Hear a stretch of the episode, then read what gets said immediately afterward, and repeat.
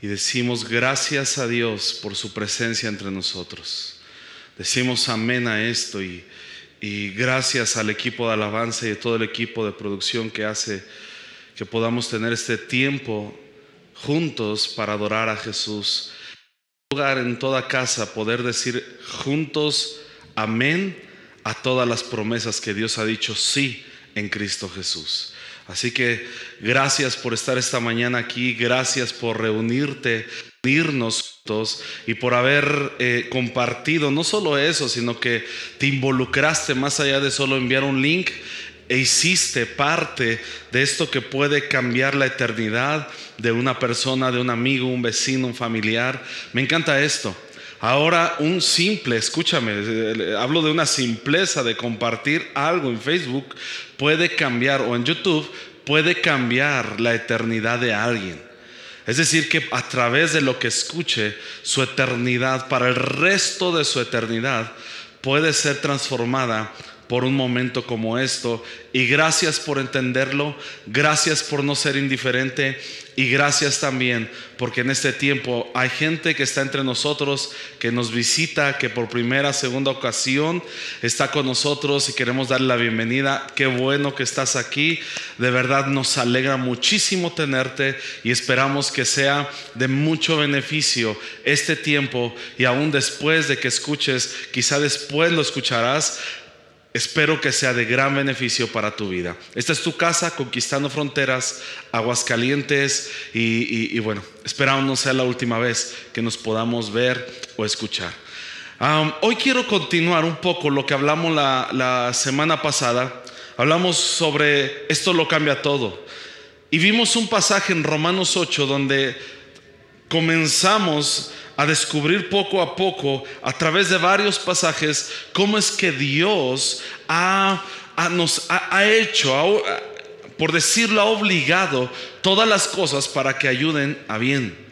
Y hoy quiero hablar acerca de este recurso que tenemos, quiero hablarles de un recurso que Dios nos ha dado y es esperanza.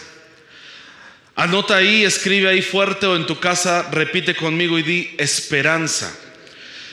Hay esperanza aún. Aún tenemos esperanza. Ahora, este regalo, este regalo que Dios nos ha dado, yo lo veo como un ancla, como un, un piolet también. Un piolet es aquel, aquella herramienta que usan los alpinistas para poder sostenerse e ir avanzando y en momentos donde tienen que descansar sencillamente fijan su piolet y ellos se sostienen, se amarran bien y pueden descansar y admirar la naturaleza. Estos piolet eh, funcionan para subir, funcionan para descansar y funcionan también para salvar la vida. Y esto es demasiado importante. Por eso no podemos tener o no te recomendaría, no te aconsejaría tener esperanza de este tipo de esperanza que es débil. Este tipo, donde, este tipo de esperanza en el que llamamos como, ah, es algo que yo quisiera, es, es como aquello que yo deseo, me gustaría en algún momento, este, quiero esperar esto bueno, pero vamos a ver, esperemos que se dé. Eso no es esperanza.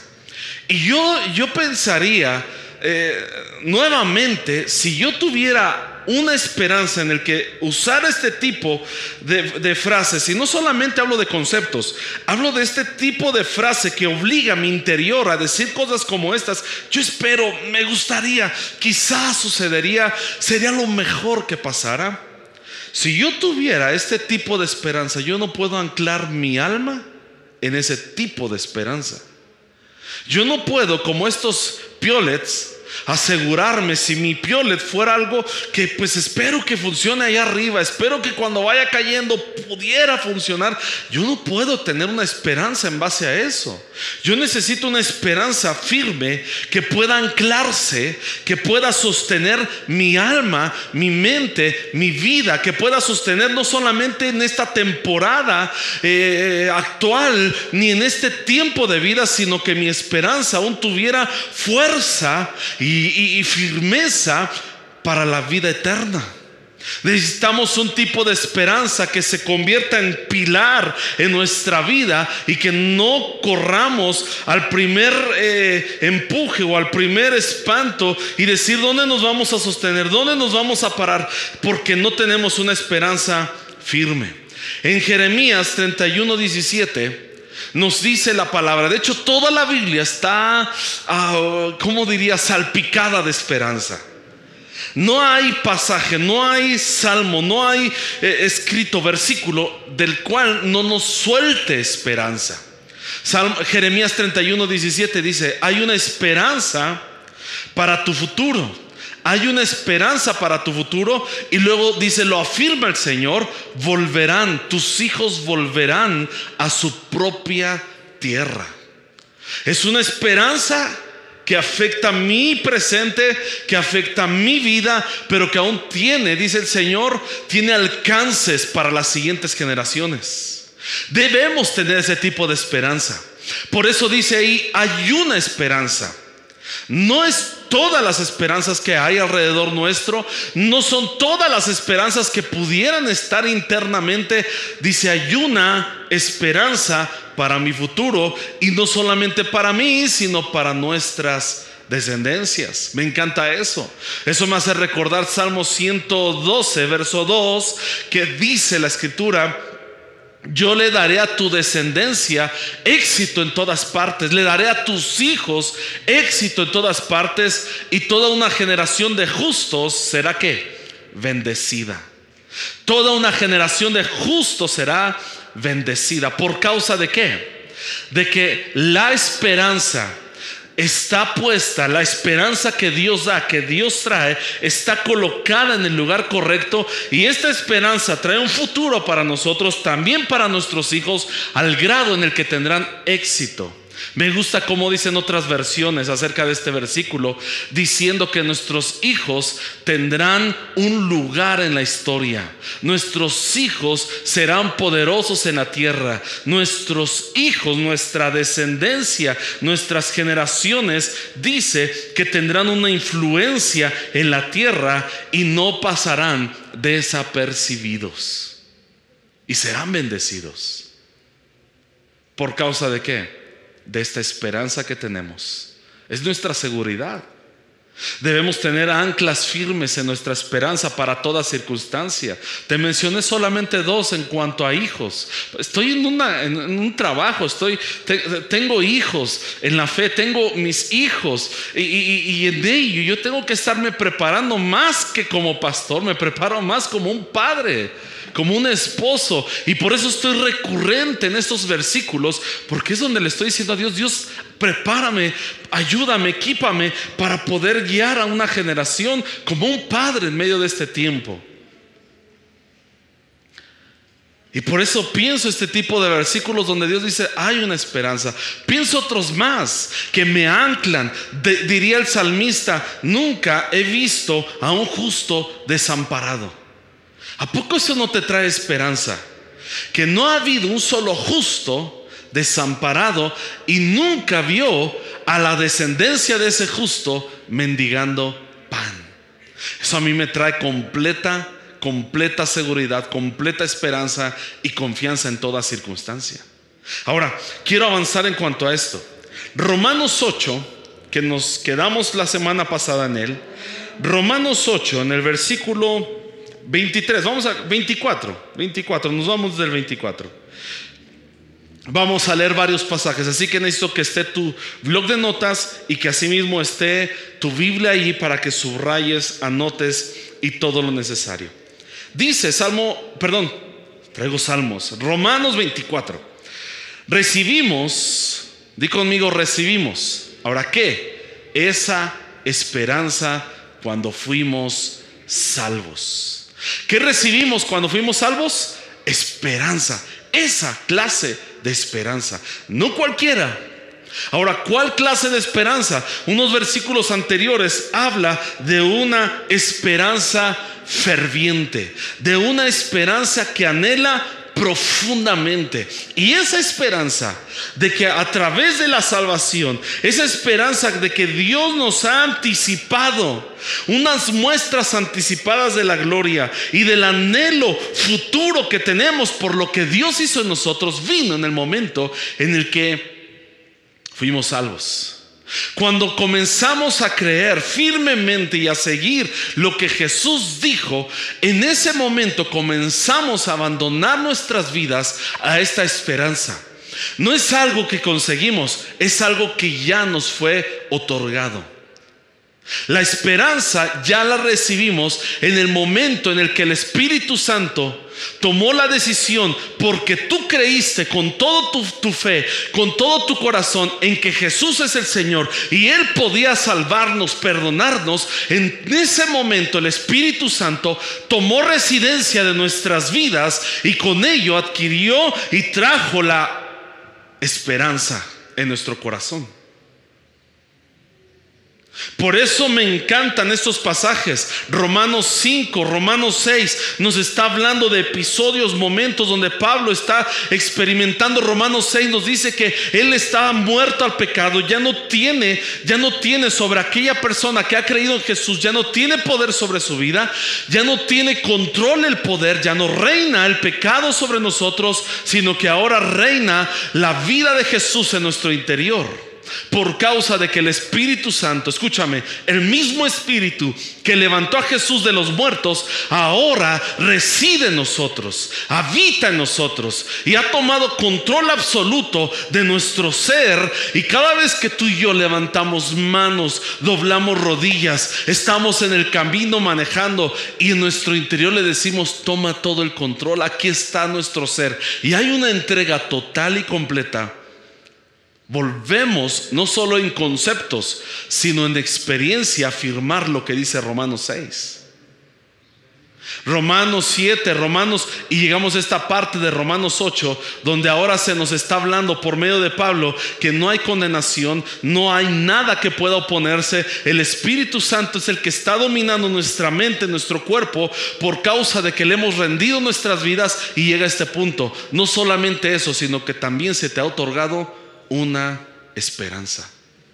Esperanza no es un concepto filosófico solamente o concepto doctrinal teológico, no, estamos hablando de algo real, verídico. Dice el versículo, hemos recibido esa esperanza cuando fuimos salvos. Si uno ya tiene algo, no necesita esperarlo.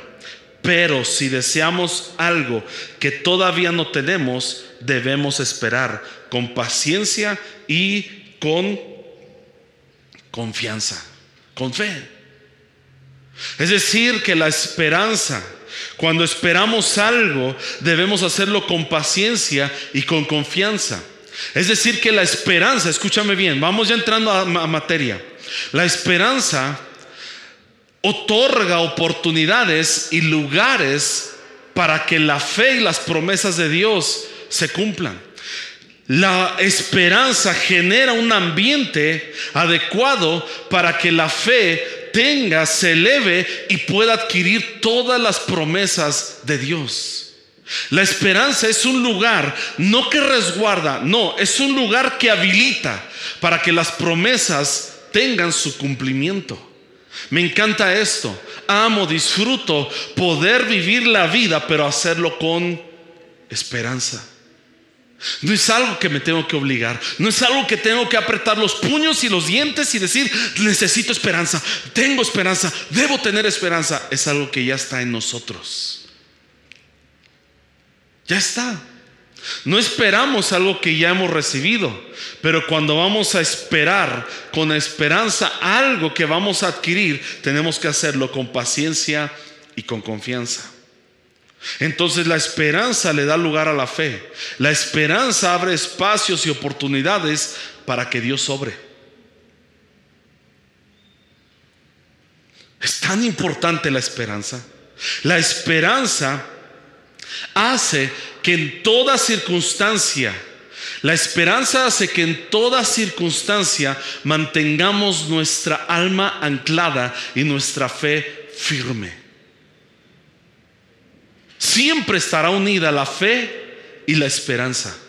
Siempre estarán casadas y serán dos piernas por medio de las cuales avanzaremos en toda circunstancia. Por eso te diría, necesitamos esperanza en toda circunstancia. Esperanza en toda, en toda circunstancia. Ven lo que dice el apóstol Pablo. A mismo Romanos 8, versículo 18. Dice, sin embargo, lo que ahora sufrimos, lo que ahora sufrimos, dice él, no es nada comparado con la gloria que Él nos revelará más adelante. Lo que ahora sufrimos no es nada comparado con lo que nos va a ser revelado más adelante, con la gloria que viene más adelante. El apóstol Pablo que está hablando de esperanza en medio de todo este pasaje, nos enseña que cuando tú y yo vivimos con esperanza, caminamos con esperanza, gracias caminamos con esperanza, nosotros vamos a poder estar en toda circunstancia, aun cuando sufrimos actualmente, colocándolo en el lugar correcto. Ahora, sufrir. ¿A qué se refiere sufrir? Muchos aquí dicen, ay, estoy sufriendo porque tengo esta circunstancia, esta situación y porque Dios me la envió. No.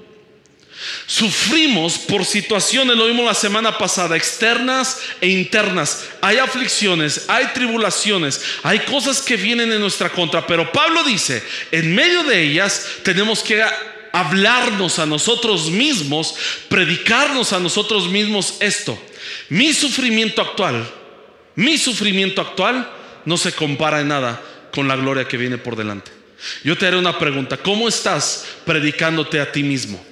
¿Cómo estás en, aquellos, en aquellas palabras que tienes que estar constantemente hablándote internamente, recordándote a ti mismo, trayendo a memoria a ti mismo? ¿Cómo estás? Le estás recordando a lo que estás sufriendo, a lo que estás actualmente sufriendo, que no es digno de comparación con la gloria que viene por delante. Que tú tienes una esperanza mayor, que no tiene un enfoque en lo que está pasando ahora, sino que tiene un enfoque en lo que está por delante. Si no tuvieras esperanza, si yo no tuviera esperanza, si viviera sin esperanza, mi enfoque no estaría en lo que viene, en la gloria que viene por delante, porque no pudiera esperar nada. Sencillamente vivo el sufrimiento actual que estoy teniendo ahora. Pero cuando tú y yo vivimos con esperanza en toda circunstancia, podemos decirle a nuestra situación, no eres comparable con lo que viene por delante. No eres digno siquiera de ser comparado. Eso es lo que está hablando aquí el apóstol Pablo. No eres digno de comparación. No estoy negando mi circunstancia, que eso no lo debemos de hacer. No, debemos de negarnos sencillamente como algunos hacen de que tienen su problema, circunstancia y sencillamente comienzan a etiquetarle versículos por todos lados con tal de ocultar su circunstancia y no enfrentar su realidad. Y todas las cosas me ayudan para bien. Y Dios es poderoso para guardarme. Y nada tocará. Y mi vida está bajo la sombra. Y etiquetan todo el asunto para no enfrentarlo. Eso no es correcto. Pablo dice, enfréntale y dile, tú no eres digno de ser comparado siquiera con lo que yo tengo en esperanza que viene por delante. Déjalo en el lugar correcto, plántalo, no niego mi circunstancia, sencillamente le he quitado la influencia sobre mi corazón y sobre mi vida. A mi sufrimiento actual le he quitado, le he arrebatado la influencia que tenía, porque la influencia de mi corazón proviene de mi esperanza. No proviene de lo que estoy sufriendo, no proviene de lo que estoy allí recibiendo, no proviene del, del actual momento, proviene de lo que espero. La esperanza protege nuestro corazón. La esperanza protege nuestras vidas y ha quitado, ha arrancado todo lo que el problema, la circunstancia, la tribulación tenía como influencia en mi entorno. Quizá la circunstancia no cambie, pero mi corazón sí, porque ahora vive bajo esperanza. Está sumergido en la esperanza que ya me ha sido otorgada. Por lo tanto, Yo resumiría este pasaje, Pablo diciendo, no existe una sola área en tu vida, en tu ser, que haya sido diseñada para vivir sin esperanza. No hay nada en nuestro ser, no hay nada, no existe nada en nuestra vida que sea digna de desesperanza. Cuando le dice, sin embargo, lo que ahora sufrimos no es nada comparado con la gloria que Él nos revelará más adelante, le está diciendo, yo tengo una esperanza mayor sobre esto. Por lo tanto, lo que ahora sufro no es digno de comparación y tampoco es digno de que venga algo en mi vida y le otorgue lugar para traer desesperanza. Ahora, hago un alto y tomo agua, discúlpenme.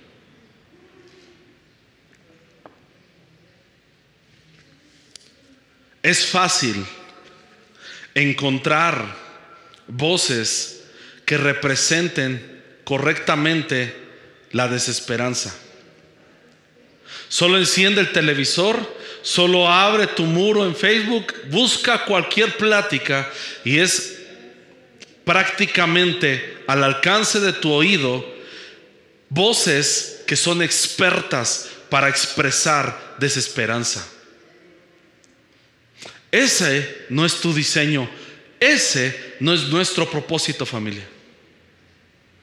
Al decir que es fácil, estoy diciendo que es difícil encontrar voces que hablen con esperanza. Y ahí es donde tú y yo comenzamos a anclarnos en esta esperanza que se nos ha otorgado el día en que fuimos salvos y podemos enfrentar toda circunstancia con esperanza. Y cuando tú notas que no hay tanta esperanza en estas voces, comienzas a involucrarte realmente en la voz de la esperanza. Y déjame decirte algo, el nombre, uno de los nombres de Dios es esperanza el Dios de toda esperanza, el Dios de esperanza. Este es el Dios que tenemos. El principal, la principal voz, de hecho la fuente de toda esperanza está en Dios. Y ahí es donde nosotros nos anclamos. Si tus propios pensamientos no le están diciendo a la circunstancia, hey, no eres digno de comparación, hey, tengo una esperanza mayor, es momento de que vengas nuevamente a escuchar su voz. Y vas a escucharlo aquí. Vas a escucharlo en conversaciones de gente que está anclada aquí. No solo etiquetarán tu problema para que no lo veas y montonal de calcomanías cristianas con versículos para que te amontones. No, no, no. Habrá vida en cada palabra. Habrá Dios soplando a través de cada palabra y conversación cuando hay gente que está caminando en la vida de Dios con la esperanza.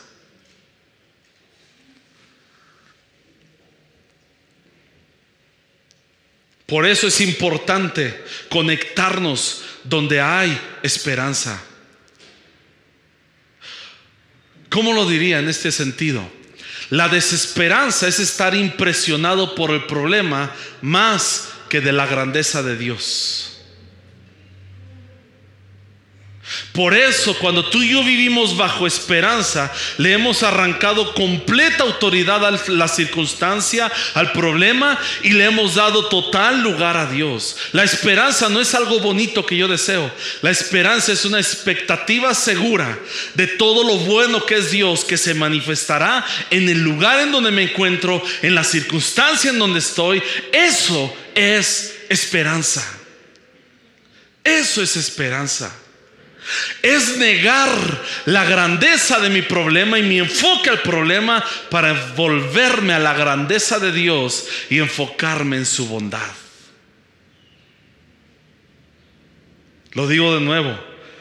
La desesperanza es estar más impresionado por el tamaño del problema que de la grandeza de nuestro Dios. Por eso es importante anclarnos en una correcta esperanza. Hay unas esperanzas que no están correctas y nos lleva a volvernos rehenes de nuestras propias perspectivas. Cuando vivimos sin esperanza correcta o sin la esperanza que Dios nos da en nuestra salvación, nos volvemos rehenes, nos volvemos prisioneros de nuestra perspectiva y comenzamos a considerar cosas que no son ciertas cosas que no son reales. Tenemos forma de juzgar, decidir, pensar bajo aspectos que no son reales. A veces son nuestras emociones, a veces, a veces son con la impresión del problema, pensando que es enorme, no hay posibilidad de que Dios pueda obrar o funcionar o hacer algo. Pensamos, vemos nuestro entorno, no lo veas mucho porque te deprimes inmediatamente, pero cuando lo ves y observas rápido tu entorno, te das cuenta que entonces has entrado en un, si no hay esperanza, has entrado a ser prisionero de tu perspectiva solamente. Y peleamos batallas incorrectas entonces. Hay mucha gente que está peleando contra una circunstancia cuando lo que tiene que abrazar es la esperanza que tiene por delante. Por ejemplo, batallas incorrectas. Hay gente que ha dicho, gracias a Dios por esta enfermedad que Dios me envió, porque a través de esa enfermedad mi familia se unió, nos volvimos como más allegados, nos volvimos más cercanos, estuvimos más juntos, eh, y, gracias a Dios por esa enfermedad. Yo les diría, yo no corrijo ese tema, yo tampoco soy el, eh, en cuanto a eso el corrector de todo el mundo, pero yo, yo en ese sentido lo que hago, mi perspectiva, como no soy rehén de mi perspectiva, sino de la esperanza, lo primero que diría, mi Dios no envió ninguna enfermedad. Si yo creyera en un Dios que envió enfermedad, por lo tanto puedo creer en un Dios que también envía pecados. Y si este Dios envía enfermedades, ¿para qué entonces envió a su Hijo a morir por nuestras enfermedades?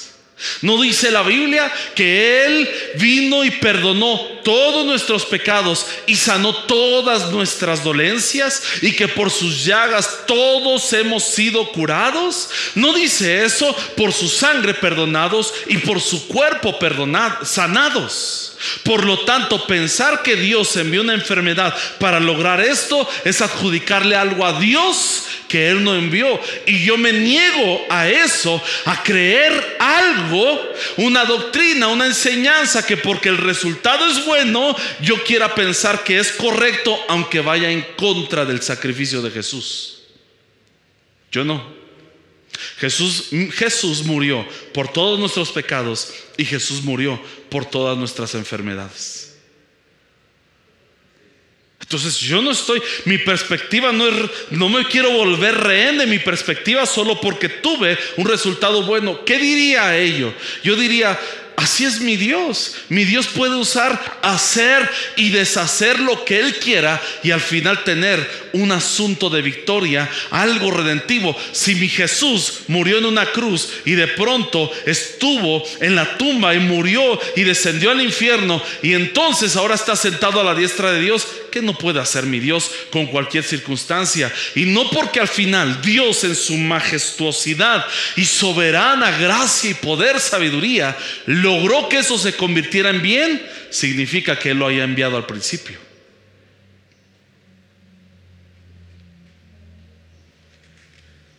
Con esperanza lo vemos. No pelearé batallas incorrectas, no hablaré, no diré cosas que no son ciertas ni correctas. No interpretaré las cosas de acuerdo a mi perspectiva para no ser rehén de mi perspectiva, sino ser alguien, como diría Zacarías, me parece que es 12:10, prisioneros de esperanza. No prisionero de mi perspectiva, sino prisionero de esperanza. Que mis perspectivas no estén bajo mi criterio, sino que mi perspectiva se encuentren bajo la esperanza. Eso me ayudará a no interpretar las cosas bajo mis inseguridades, bajo mis deseos, bajo mis propios criterios, bajo mi cultura, sino hacerlo todo de acuerdo a la esperanza que tenemos en Cristo Jesús. ¿Alguien está por ahí? Tenemos esta gloriosa esperanza.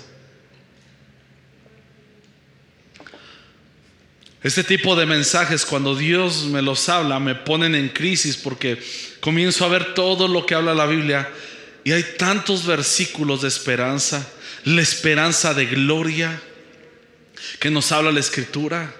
Hay tantos pasajes que pudiéramos leer que la verdad me meten en un conflicto donde tenemos que ah, comenzar a ver eh, cuál versículo sí, cuál versículo no. Quiero usar Proverbios 13:12. No pierdas Romanos, quizá volveremos al final si, nos da tiempo. Proverbios 13:12.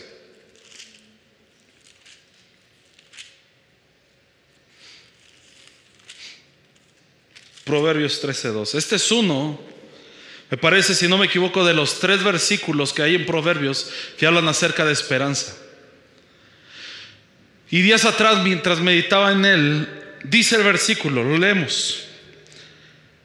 La esperanza que se demora es tormento del corazón, pero árbol de vida es el deseo cumplido. Otras versiones dicen que la esperanza postergada se vuelve aflicción en el corazón y otras dicen que enferma el corazón.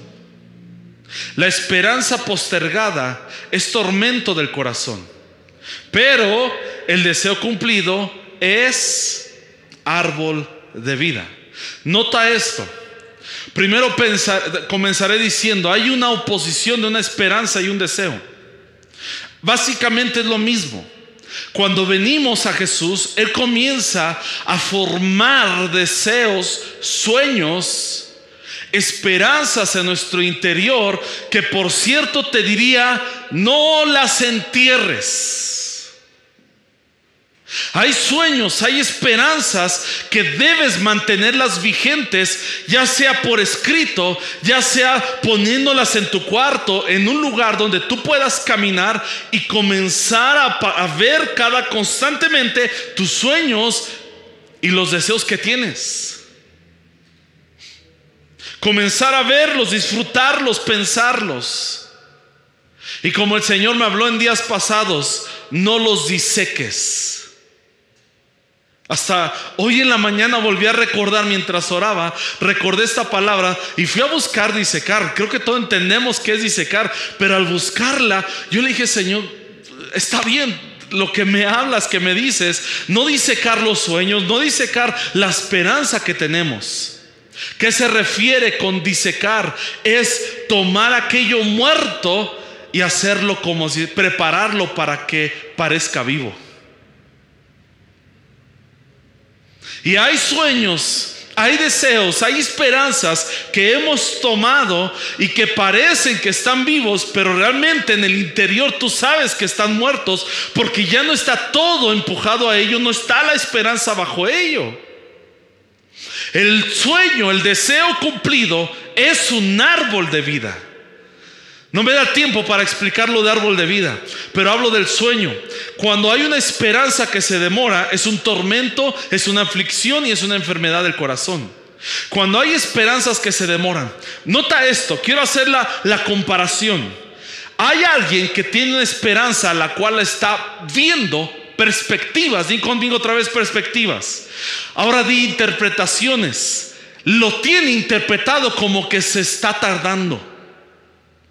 Cuando la esperanza se demora, es decir, yo pensaba que debía llegar a este momento, por lo tanto ahora juzgo que se está demorando lo que esperaba. Yo pensaba que iba a llegar de esta forma, yo pensaba que iba a llegar en este momento, pero se demoró de acuerdo a mi perspectiva, a mi interpretación, por lo cual eso hizo que en mi corazón comenzara a tener afrenta y que mi sistema inmunológico, emocional, espiritual bajara sus defensas y entonces mi corazón estuviera expuesto por causa de que he perdido la esperanza.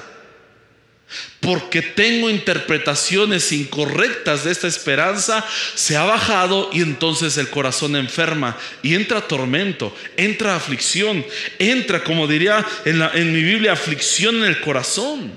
¿Por qué? Por la esperanza postergada.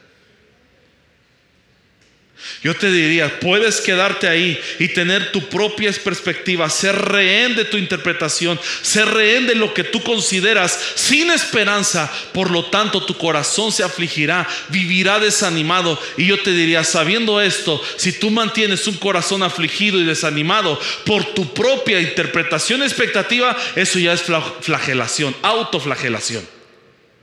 Ya es que te encantó vivir así.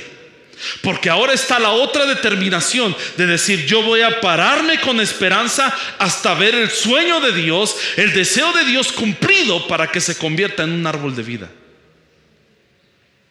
No sé si lo expliqué bien, no sé si se entendió aquí chicos, ¿se entendió más o menos o bien? ¿Bien?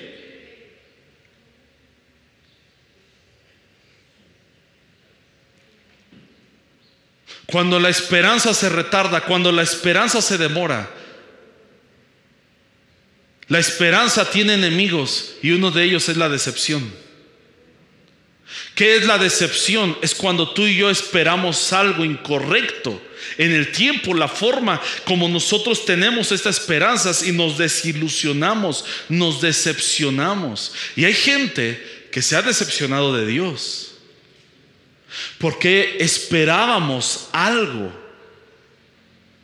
Porque esperábamos de tal forma, de tal manera, y no hemos guardado nuestra esperanza hasta ver el sueño cumplido.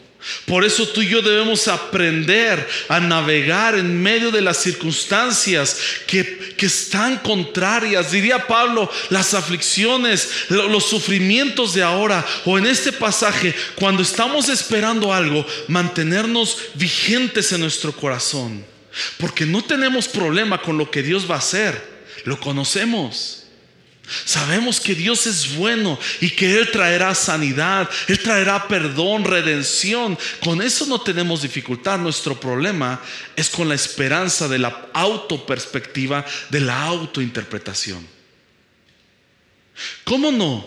Alguien que interpreta todas las cosas bajo la esperanza correcta ¿Cómo no? Repito, alguien que está interpretando todas las cosas, que está hablando, que está pensando bajo todas las cosas, bajo una esperanza correcta, ¿cómo no?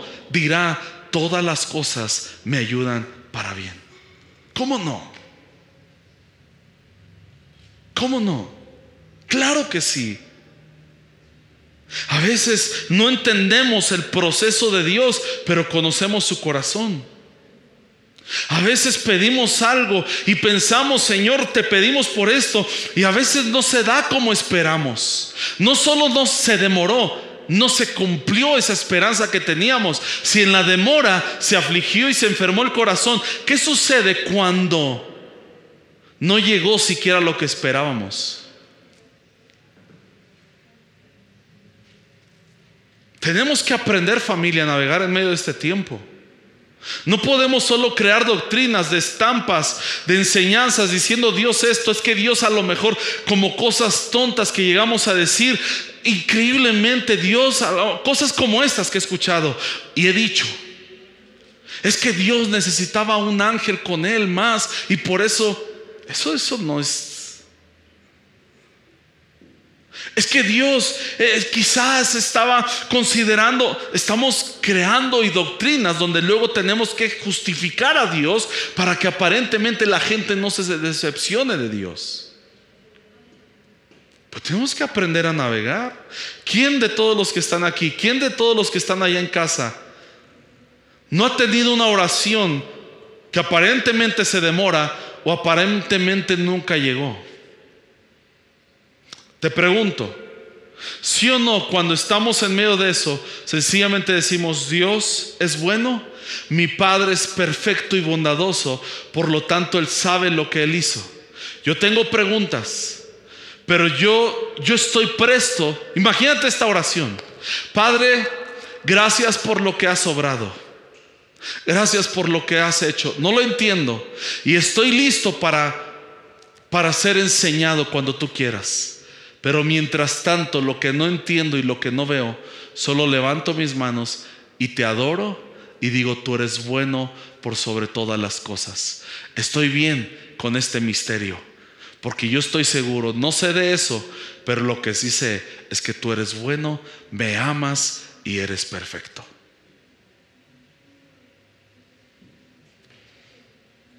No lo sé.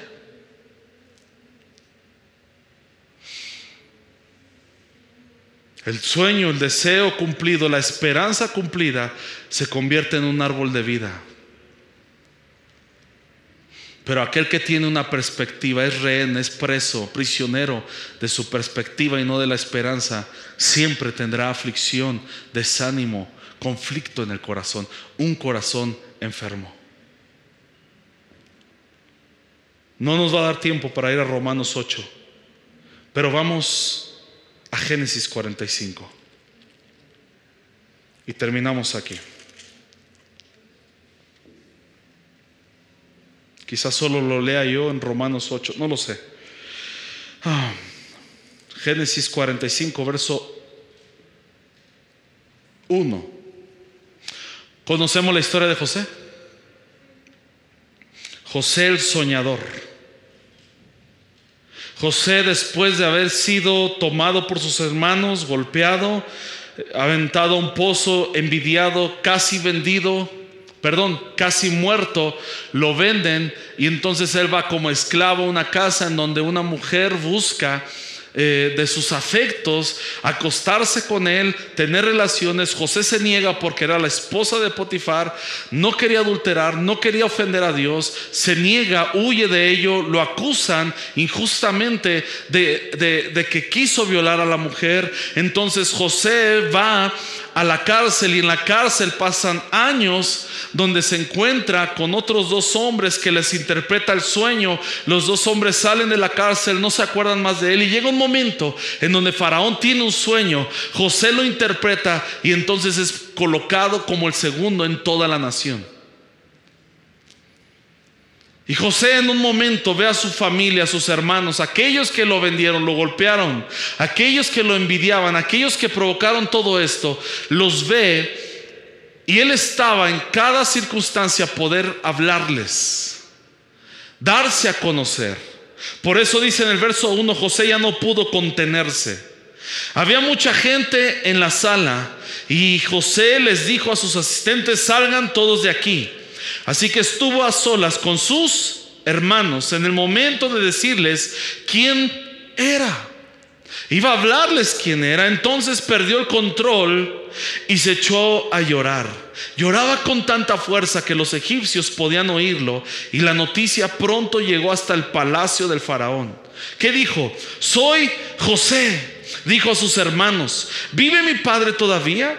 Pero sus hermanos se quedaron mudos, estaban atónitos al darse cuenta de que tenían a José frente a ellos.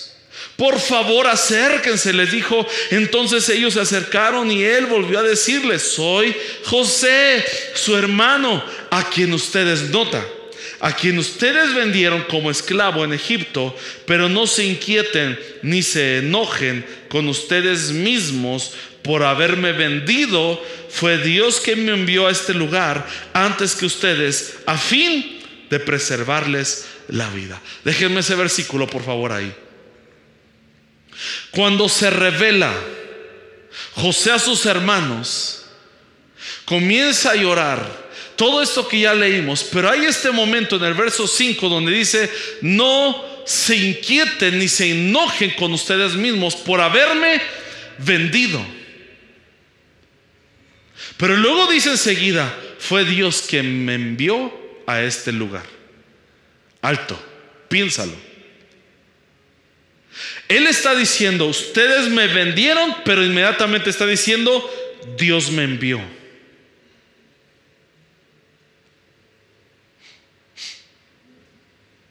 Ustedes me vendieron, Dios me envió. Pareciera una contradicción, porque entonces, ¿qué fue? ¿Dios que te envió o ellos que te vendieron.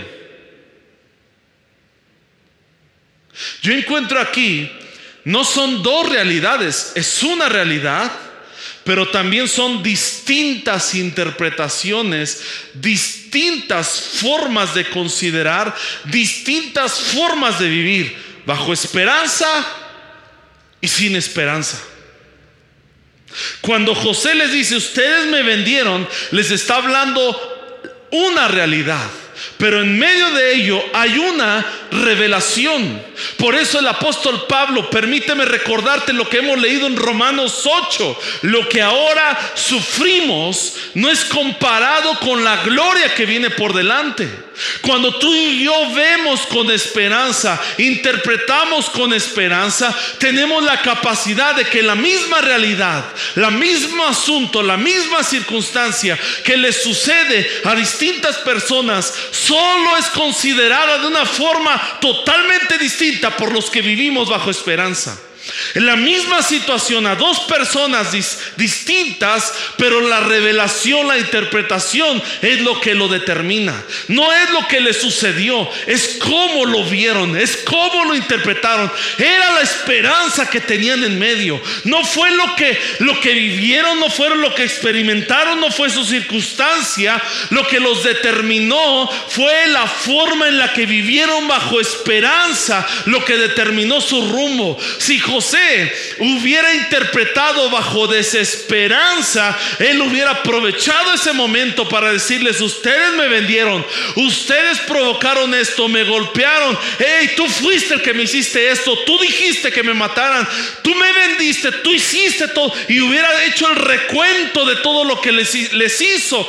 Y sí, no le puso etiquetas, se los dijo, pero su interpretación era bajo esperanza, diciendo, usted ustedes me vendieron, pero Dios me envió aquí para preservarle la vida a ustedes y a muchos más. Dios usó, escúchame lo que decía Pablo, todas las cosas las hizo funcionar entre sí, todas las cosas las hizo colaborar entre ellas para crear un momentum sobre mi vida en el cual yo pudiera abandonar y aún despojarme de lo que estaba atado sobre mí y que de otra forma no iba a ser suelto de mí menos que yo comenzara a caminar en esta realidad, en estas circunstancias.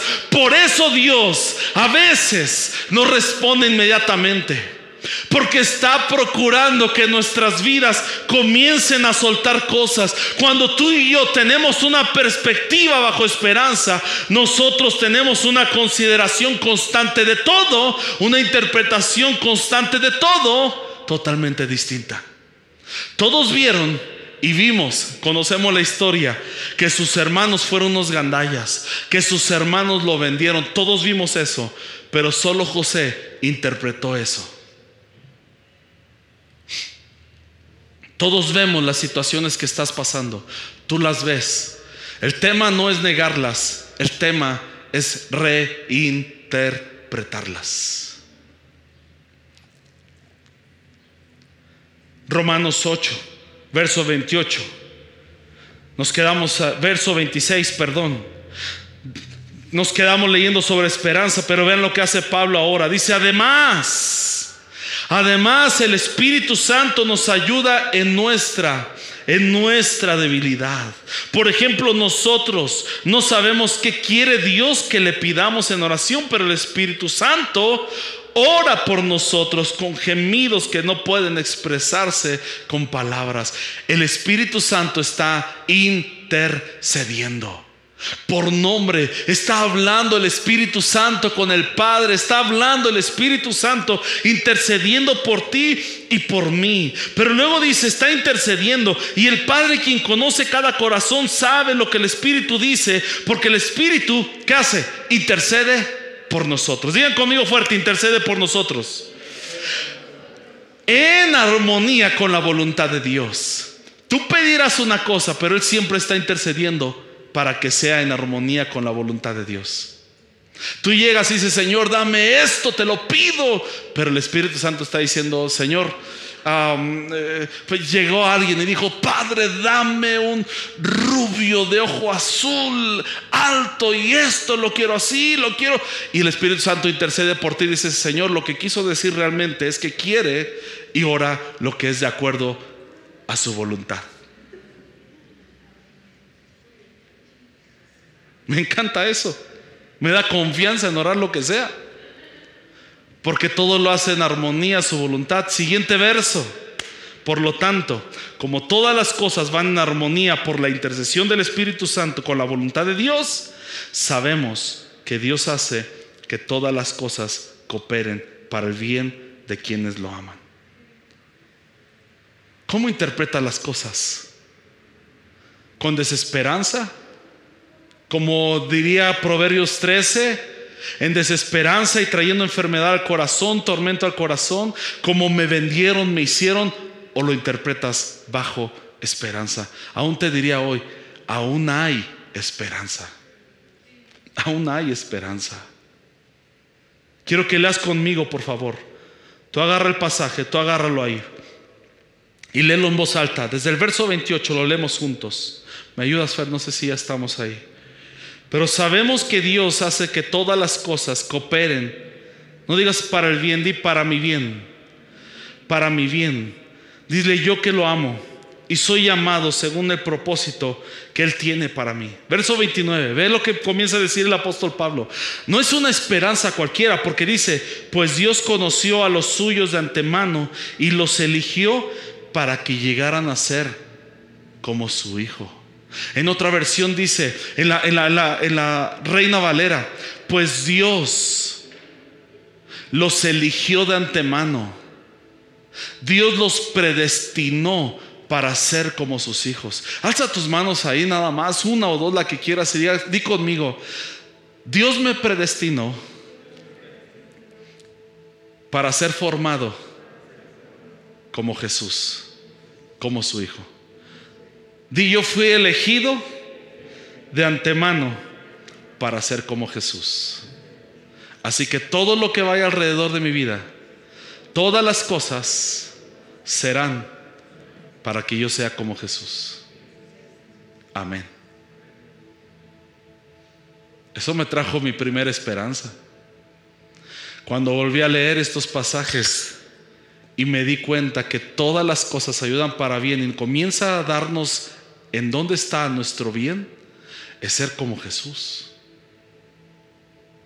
Carácter, la templanza, las palabras, el amor de Jesús en nosotros siendo formados. A fin de que su hijo fuera el hijo mayor de muchos hermanos. 30. Después de haberlos elegido, ve lo que dice, después de haberlos elegido, Dios los llamó para, para que se acercaran a Él. Digan conmigo, Dios me llamó. Perdón, Dios me eligió. Y luego, ¿para qué te eligió? Para que fueras como Jesús. Y luego te eligió. Y después de eso, ¿qué hizo? Me llamó. ¿Para qué? Para que me acercara a Él. Y una vez que me llamó, nos puso en la relación correcta con Él. Y luego de ponernos en la relación correcta con Él, nos dio gloria. Esta es nuestra esperanza, familia. Nos vaya bien, nos vaya mal, esta es nuestra esperanza. 31. ¿Qué podemos decir acerca de cosas tan maravillosas como estas? ¿Qué está haciendo Pablo? ¿Te acuerdas que comenzamos leyendo, ahora sufrimos, pero tendremos una gloria más adelante que será revelada? ¿Cuál es? Jesús en nosotros, Jesús formándose en nosotros. No solo eso, sino que ahora somos acercados a Él. No solo hemos sido acercados a Él, sino ahora que estamos en una relación correcta con Él. Y luego de ponernos en relación correcta con Él, también nos glorificará. ¿No es eso más glorioso? Eso me causa esperanza. Pero si aún hiciera falta, dice, hay cosas maravillosas. Si Dios está a favor de nosotros, ¿quién contra nosotros? Lo diré de otra forma. ¿Qué importa quién está en contra tuya? Date cuenta quién está a favor tuyo. Dios está a favor de nosotros. Si Dios, vean otra esperanza, otra ancla. Estos son pilares que estamos que Pablo está soltando a través de Romanos 8. Cuando tú digas es que la circunstancia no lo sé, lo voy a ver como que se ha prolongado mi esperanza o lo voy a ver como José me vendieron y no, no, no, no, no. Dale la vuelta. La revelación Dios me envió, ¿para qué? Para ser formado como Jesús, para ver su presencia. Ven este otra ancla. Si Dios no se guardó ni a su propio Hijo, sino que lo entregó por todos nosotros, ¿no nos dará todo lo demás también. Hasta sentí cómo cayó la esperanza en el corazón con ese versículo. Si nos dio a Jesucristo, ¿no nos ha dado todas las cosas con Él también? Me encanta cuando oro y Dios responde así. Hay cosas que apenas voy a orar y Él ya las está haciendo porque las pensé. Y eso causa esperanza. Yo recuerdo el año pasado hubo un par de momentos donde de pronto mi esposa dijo, me gustaría un, mango. Eso fue 12 del mediodía. A las 2 de la tarde nos llaman y nos a la puerta y nos piden pasar por una canasta que nos habían regalado y en la canasta había, ¿qué crees? Mangos. Días atrás vi un café que lo hicieron, el café se puede conseguir donde sea. Pero con, bueno, no voy a decir más en cuanto al tema, pero era Nescafé, pues. Y fue así como de, bueno, pero lo presentaron tan sabroso, era un café tostado y todo el rollo que dije, solo pensé, no ni siquiera lo dije, solo pensé, quisiera tomar una taza para ello. Pero luego dije, no voy a comprar todo un tarro para una taza, pero me gustaría tomármelo. Eso fue el miércoles y para el jueves o viernes, no recuerdo. ¿Qué crees que sucedió en una comida que tuvimos? Específicamente trajeron ese café.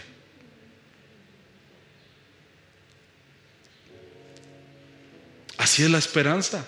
No estoy diciendo ni suponiendo en cuanto a esto, no estoy diciendo que todo lo que desees va a venir, pero te estoy hablando que Dios tiene cuidado de cada esperanza que hay en el corazón, hasta cosas tan sencillas. ¿Sabes qué despertó a mí ese café? Nunca me voy a olvidar de ese café ni de esos mangos. Nunca despertó en mí y dejó firme una esperanza de que en todo momento, aún las cosas que no he dicho y solo he pensado, o las cosas que mi familia llega a decir, Dios ya las está respondiendo. Eso es esperanza. Porque si Dios nos dio a Jesús, que es lo máximo, ¿no nos dará con Él todas las cosas? Eso me trae esperanza. 33. ¿Quién se atreve a acusarnos a nosotros? A quienes Dios ha elegido para sí. A ver, ¿quién? ¿Quién? Nadie, porque Dios mismo nos puso en la relación correcta con Él, nos justificó. Nadie. Entonces, ¿quién nos condenará? Nadie, porque Cristo murió por nosotros y resucitó por nosotros y está sentado en el lugar de honor a la derecha de Dios e intercede por nosotros. Si el Espíritu Santo intercede por nosotros y Jesús intercede por nosotros, ¿cuál es la esperanza que tenemos? Lo mejor y para nuestro bien. Si dos de la Trinidad están intercediendo por nosotros, ¿Qué podemos esperar? Todas las cosas nos ayudan a bien. No me iré sin leer este versículo. Romanos, no recuerdo si es 15. Romanos 15, versículo 14. Gracias. Lo leemos. Ponte en pie en donde estás, por favor, familia. Ponte en pie ahí donde estás. Y vamos a leer este versículo. Hermanos, Estoy seguro de que ustedes están tan llenos de buena voluntad y tienen todo el conocimiento necesario para poder aconsejarse unos por otros. Uy, déjenme ver porque creo que se los di mal, chicos. 15.13, ¿qué dice?